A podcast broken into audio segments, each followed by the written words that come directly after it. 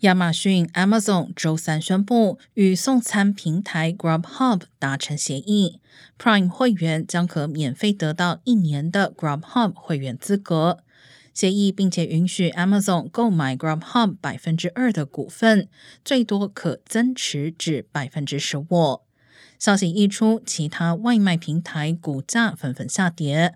Uber 的股价在盘前交易中下跌百分之三，DoorDash 更是一度大跌百分之八。